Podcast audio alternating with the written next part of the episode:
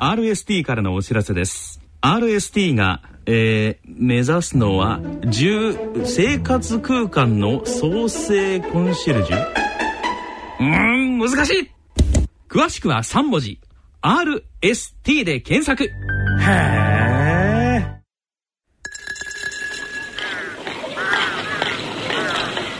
静岡町角電気屋さんのコーナーです。聞き手は静岡在住の歌人田中昭義さんですご機嫌いかがでしょうか？田中昭義です。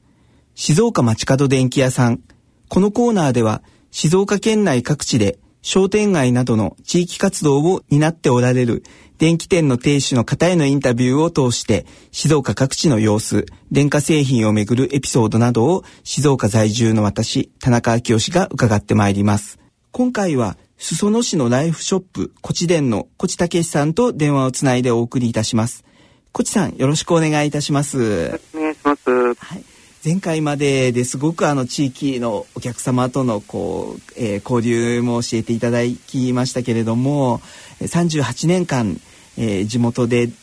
電気店を営まれていく中でたけしさんご自身がこれはすごいと思った電気製品っていうのは何かございましたか？やはりあのすごいものはあるんですけども、えー、最近自分がちょっとお客様にお勧めしてて、はい、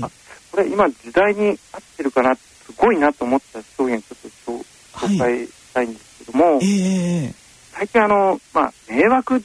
のなセールス電話とか、はい、こう、なんていうんですかね、最近あの問題視されているような振り込め詐欺みたいな、はい、たくさん電話が、はい、かかってくるかと思うんです。そんなあの犯罪を、被害を防止するためのちょっと商品なんですけども、えー、まあ、相手方からで、まあ、電話かかってきますと、はい、まあ、着信する前にですね、はい、警告のメッセージが流れるんですよ、相手方に。えー、はい。どんな内容かというと、この電話は、振り込め詐欺などの犯罪防止、犯罪被害防止のため、会話内容が自動録音されますと。アナウンスし、振り込み詐欺を、はい、まあ、抑止してるわけですね、まずそこで。さらにその会話をですね、内容を自動録音してまして、はい、で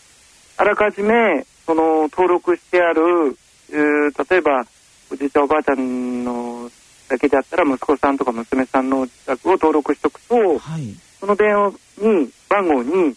順次つないでくれるんですよ。へえすごいですね。今そこまで来てるんですね 新しい電話は。えー、はいでその録音しておいたメッセージが、はい、その息子さんとか娘さんのところに再生されるんですよ。へえあそこまでの商品ができてるっていうのは私はあの今まで知らなかったのでびちょっとびっくりしました。えー、はい。あのー、非常にやっぱり最近あの問題視されてますので、えー、あのやあのお年寄りの方から、はい、女性の一人住まいの方なんかがぱり関心ありますね。そうですよね。はい、確かにあのもうえっ、ー、と一人暮らしでっていうご高齢の方々も多くななりつつあるっていうのが現実だと思いますので、えー、でもそこまで警告までしてくれたりとかですね、えー、あのいろんな至れり尽くせりのサービスがあったら現実にこう振り込め詐欺みたいなものが減っていきますよね。そうですよね。はい。やっぱりあの電化製品ってこうそれだけ人に優しくというかですね時代時代に合わせながらきめ細かくなって対応がっていう感じもしますけれども。